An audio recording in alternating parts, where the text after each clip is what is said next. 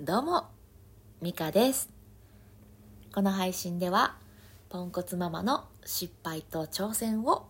リアルタイムでお届けしております。最後の方に深呼吸のコーナーもあります。実は、呼吸に詳しい私と一緒にリラックスデトックスもしていきましょう。さあ、いかがお過ごしでしょうか、えー今日はね、ちょっと、うん、日頃から憂いていることでもあるんですけどこういう場って大事だなって思っている。そんな話をしていこうと思います。私はね6歳の息子と4歳の娘を持つ2児の母なんですがえ6歳の息子、まあ、もうすぐ7歳なんですが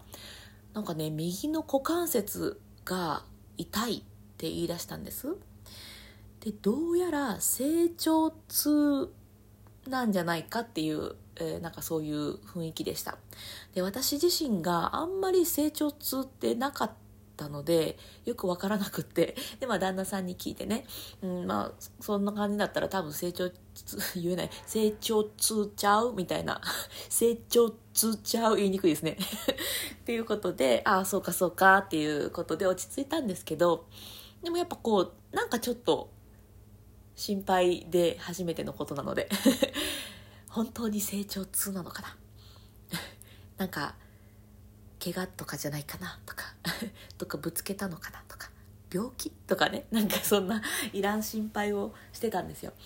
でツイッターで、えーまあ、こんなこんなで、えー成長痛かなとは思ってるんですけどなんか知ってる人います？みたいな感じで、えーちょっと聞いてみたらね、あのー私育児のコミュニティを持ってるんですけどそのコミュニティの、えーメンバーの方が「あそれ多分成長痛で大丈夫っすよ」って。その6歳だから私その6歳そんな早い時間時期？6歳で成長痛って起きるのかなと思って不安に思ってたんですけどなんか中学生とか小学校高学年で起きるもんだと思ってたので。ね、それで聞いてみたら「いやもう全然そんな時期からもあると思いますよ」みたいなことをもうほんと気軽に教えてくださったんです。であ大事って 思ったんです、まあ、何が大事って思ったかっていうとこなんですけどのね、まあ、私はいわゆる核家族っていうやつで、えーお互いの両親もちょっと遠方なんですね。普通に車で何分とかじゃなくて新幹線に乗ってって行かないと会えないような距離に住んでいるので本当にもう家族だけで子育てするみたいな、うん、まあそういう状況です。何かあった時に頼れる人がいるかって言われたらうんといやどっちかが仕事休んで頑張りますみたいな感じです、まあ、ママ友とかはいますけどそのねママになんかお願いするみたいなそういうのはないんですよ。まあ今コロナっていうのもありますけどね、うん、でやっぱりこうそういう家族家庭って増えてると思うんですね。で私の友人もそんな感じですし。でコロナが拍車をかけてやっぱりその小さな質問をする場がない児童館とかそういうのもなんかちょっと行きづらいしかといって公園に行って別のお母さんと仲良くワイワイしゃべるかっていうとやっぱ知らない人と喋るってやっぱ緊張するじゃないですか。なんかそこまでなんかアクティブにもなれないしみたいなこともあってやっぱりそうなっていくとよりまあ孤立じゃないんですけどそういう感覚自分たちの家族だけで自分の家族の価値観だけでうんなんかね過ごしていくっていうのかな。でそうするとねなんかなんて言うんでしょうガチガチになっていくんですよね、まあ、なっていく気がする。というか私はそうだった、うん、なんか旦那さんもね働いてくれてるので昼間なんか私と子供だけで過ごすばっかりで自分の感覚しか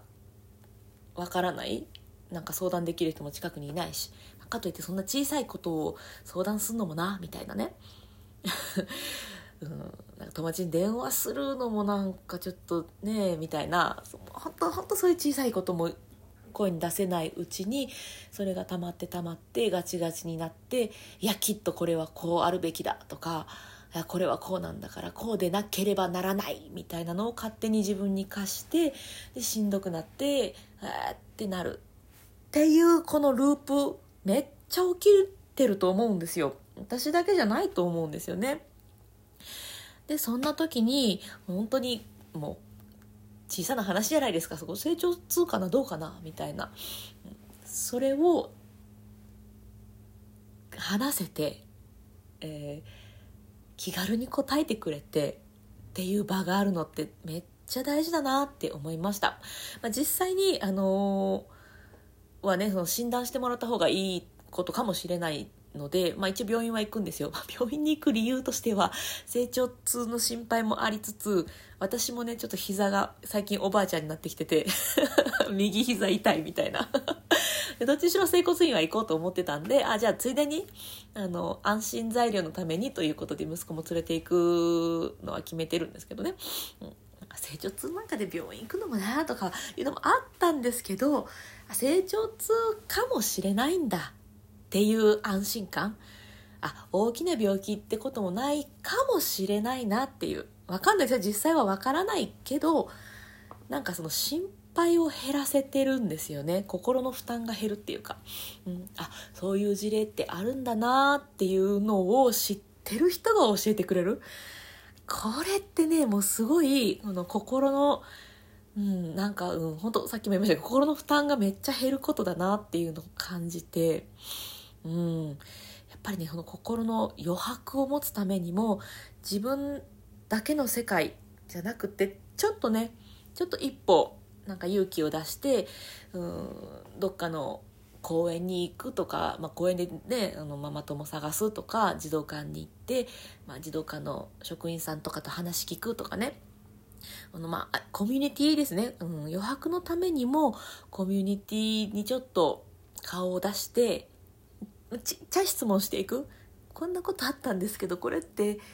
どう思います？みたいな「あよくあることよ」とか言っておばちゃんに言われたら「ああそうなんだ」って思ったりしません？あの百戦錬磨のおばちゃんがいるか知らないですけど こういう時はねこうやったらいいのよ！みたいな。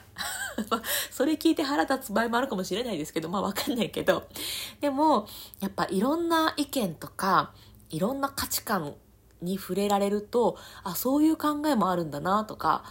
あそう言われると私そこは納得いかないからあここは私結構大事にしてるとこなんだっていう気づきがあったりね、うん、全部をうんうん分かりましたって聞く必要はもちろんないんですけどあの、うん、意見価値観に触れることでうんと幅が広がるなって思ったんです。うん、受け入れる受け入れないは別としてね。あそういうこともあるんだなっていうね。で幅が広がるとなんかちょっと変な話ズボンをキツキツで履いてたのをギューッと伸ばしてビロンビロンにしたら幅が広がるわけじゃないですか。ちょっとズボンの表現悪かったですけど。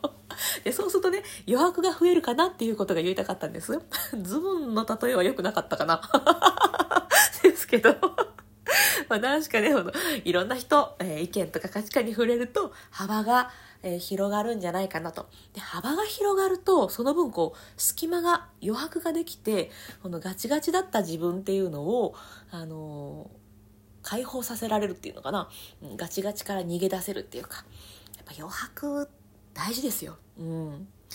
だなっていうのを感じたっていう。いや、ちょっとズボンはあかんかったな。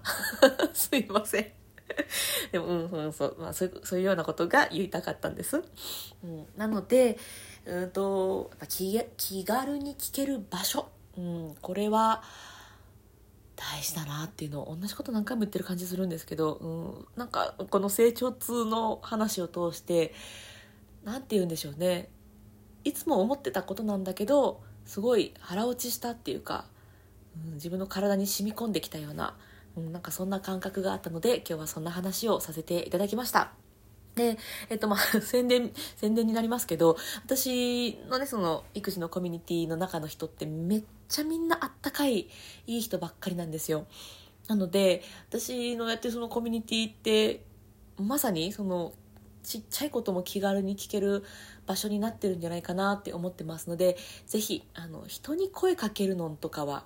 直接ね、ちょっと緊張するわとか、そういう方は、あの、覗きに来ていただけたらと思います。あの、Facebook のグループなんでアカウントはいりますけど、えー、経験談プレゼントという名前でやっております。検索してもらったら出てきますし、私のプロフィールにもリン、プロフィール、プロフィールにもリンクを貼っております。あの、無料ですしね。はい。あの、出入りも自由です。入ってみて、いやーと思ったら出てもらうとかも全然いいので、うん、なんかもうほんとガチガチになって、うわーってなっていたのでね、私が。うん、そういう思いをしている人が、もう一人でも少しでも減ったらいいなっていう思いからなんですが、はい。よかったら覗きに来てください。あの、次に1回、育児お茶会って言って、 Zoom でね、あの、最近どうです？なんていう話す、そんな場も設けてるので、書き込むのはちょっとっていう方はそこで、あの、喋っていただくっていうのももちろん大歓迎でございます。どうなんでしょう？どっちがハードル高い、低いはちょっと私には分かりませんが、その方によると思うんですけど、うん。なんかそんな場所になっておりますので、覗きに来てください。ちなみに、あ、明日？あれ？明後日？あの、この、今週の金曜日に、えー、まさにこの育児お茶会が開催されるタイミングでございます。まーすとか言ってもた。はい。ぜひぜひ覗きに来てください。えー、っと、うん。そうですよね。私、リンクの話したな。うん、したした。はい。ということで、えー、じゃあ、はい、深呼吸もしていきましょう。えー、実際にそのさっき言った意見とか価値観に触れることで、えー、心の余白っていうのは作っていけるかなとは思うんですけど心の余白を作るのも大事ですけど体の余白を作ることもめっちゃ大事だと私は思っております。私あのボイストレーナーをしているので呼吸にはまあまああのいろいろ知識はあるんですけどやっぱりね息がちゃんと吸えてないと苦しくなる。まあ当たり前の話なんですけどね。それは息吸えてないと苦しいんですよ。でもあの歌う時だったりあとはイライラしてる時モヤモヤしてる時もそうなんですがそういう時って呼吸が浅くなってうまく呼吸ができてないんですね。だから苦しくなる。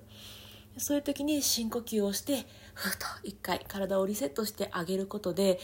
体に余白ができる。ので、うんと、心にも余白を作りやすい、うん、ちょっとまあどっ鶏が先か卵が先かみたいな話ですけど体にも余裕があって心にも余裕があってっていう状態が多分理想なんですけどね。どっちかがうまくいかないんであればどっちかだけでも、うん、やってあげられるといいなっていうことで深呼吸を、えおすすめしております。でせっかく深呼吸するならより効果が高い方法あるんで、それの方が良くないって思うので お伝えしていきますね。ポイントが2つあります。1つは背筋を伸ばす。はい、で、もう1つは顔を笑顔にしてゆっくり吸い込むです。あのイライラしてる時は笑顔にしにくいと思うのでそういう時はあの両手でねほっぺたをグッと持ち上げてあげたら OK です ほっぺたグッて持ち上げただけであのお筋肉がここに動いたぞって言って脳みそが勘違いしてくれるんですよ本当に笑えた方がよりいいですけどもうそんな余裕ないわっていう方は両手でグッとほっぺたを持ち上げて息を吸い込むと、えー、効果が上がります。じゃあやってみましょう。背筋を伸ばして。で今体の中に残っている空気を一旦全部吐きます。吐き切ります。で笑顔にしてゆっくり吸い込みます。いっぱい吸ったら吐きましょう。ゆっくり吐きます。こう力がふーっと抜けていく。リラックスを感じてください。吐き切る。また笑顔にして。吸います。新しい空気で体を満たして。また吐きます。イライラモヤモヤも。息と一緒に吐き出しちゃうようなイメージです。吐き切る。笑顔で吸って。吐く？リラックス？デトックス？吐き切って終わります。はいいかがでしたでしょうか？私はねこの3回だけじゃ足りないのでいつも5回10回20回とかもう気が済むまでやって おります。もうイライラした時なんかもしょっちゅうやってるんですけどあの6歳の息子がねついにあの娘と喧嘩した時に兄弟喧嘩してうわーってなった時に「ふふって言って深呼吸真似するようになってました。よう見てるよ本当に。でも今そうやってね子供の頃から深呼吸で、えー、自分をコントロールできるっていうのはいいことじゃないかなと思ってますので、まあ、スッスッってこう早い呼吸だとねあんまりあれですけどゆっくりね吐いて吸ってっていうのをなるべくゆっくりできると落ち着いてきますのでもうわーってなった時はぜひぜひえー、この深呼吸思い出してください。えー、そして、体に余裕ができたら、えー、心にも余裕を。心に余裕ができたら、体にも余裕を。ということで、本当にもう余裕作っていきましょう。もうズボンビロビロにして余白作っていきましょう。また出す。ズボンの話をまた出す。いやね、本当に余白、余裕大事だなって思っておりますので、またね、ちょっとそんな気づきがあったら、この配信でお知らせしていこうと思っております。ということで、今日も最後まで聞いてくださってありがとうございました。今日も充実の一日にしていきましょう。それでは、また。